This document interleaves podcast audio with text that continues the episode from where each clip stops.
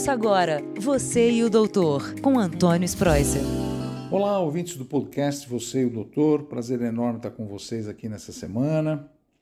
E hoje a gente vai conversar sobre um assunto muito, muito interessante que tem chamado a atenção dos médicos nos Estados Unidos e aqui no Brasil também, por esse problema de pandemia, de uh, despedida de familiares, muitos casamentos também que foram uh, dissolvidos.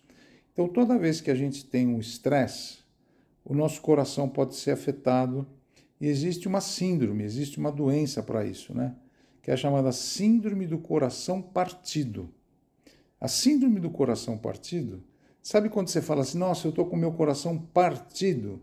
É muito frequente, né? Você está estresse, por exemplo, se separou da mulher, do namorado, não passou na faculdade, tá, tá querendo fazer uma coisa e não consegue fazer, você fica com esse coração partido. Saiba que isso pode realmente alterar o seu coração e que nós na medicina chamamos de cardiomiopatia induzida por estresse ou síndrome do coração partido. Ou se vocês quiserem mesmo saber um outro nome, chama-se síndrome de Takotsubo. É um nome japonês. Síndrome de Takotsubo. E de onde vem esse nome Takotsubo, né? Isso foi descrito pela primeira vez por médicos japoneses no início de 1990, porque parece a rede uma armadilha para pegar polvo no mar. Então, para pegar o polvo no mar, o povo japonês tem uma armadilha que se parece muito com esse. É um tipo de um pote, né? Que fica parecendo muito com a forma do coração na síndrome do coração partido. O coração partido, quando você tem esse problema, você o coração muda de, de morfologia, de tamanho, ele fica meio bojudo, que é a cara da armadilha do povo. Então, Takotsubo é essa armadilha para pegar povo. Então, como é que é isso aí? Geralmente são as mulheres que têm, mulheres na pós-menopausa, a mulher pós-menopausa ela fica muito mais sensível, muito mais vulnerável, o nível de estrógeno cai muito na corrente sanguínea. Mas também acontece em mulher e homem em qualquer idade, viu? Muitas vezes são ah, quando os, as pessoas se deparam com problemas muito graves, como internação hospitalar, morte de família, perda de emprego, separação, né? Esse, a coisa muito súbita, tem uma dor forte no peito, tipo de infarto mesmo, dor de infarto. E o pior é que você vai para o hospital, você faz eletrocardiograma, está alterado o eletrocardiograma, faz exame de sangue, está alterado o, o, o, exame de sangue, as troponinas, as enzimas do coração estão alteradas. Aí você faz o ecocardiograma, também está alterado. Mas aí quando você vai fazer o cateterismo, para ver se precisa pôr o stent ou fazer alguma coisa, tudo normal. As artérias estão normais.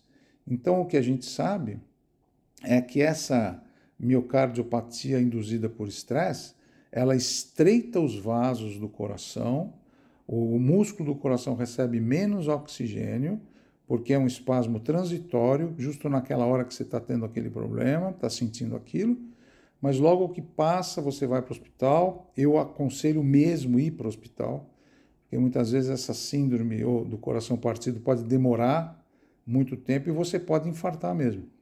Mas o bom é que sempre são casos mais benignos, são casos leves, que na hora que a gente faz esses procedimentos, uh, a gente vê que as artérias estão normais. Então, o cateterismo é perfeitamente normal. Então, o tratamento que a gente faz na hora é dar um vasodilatador, é um remédio para dilatar o vaso sanguíneo, isso o teu coração já vai receber mais oxigênio. Ao mesmo tempo, dá um calmante, tentar acalmar a pessoa que está passando por esse problema. Geralmente a gente pode até associar com antidepressivos ou ansiolíticos para tirar a ansiedade, mas o importante é a pessoa voltar ao normal dentro da UTI mesmo.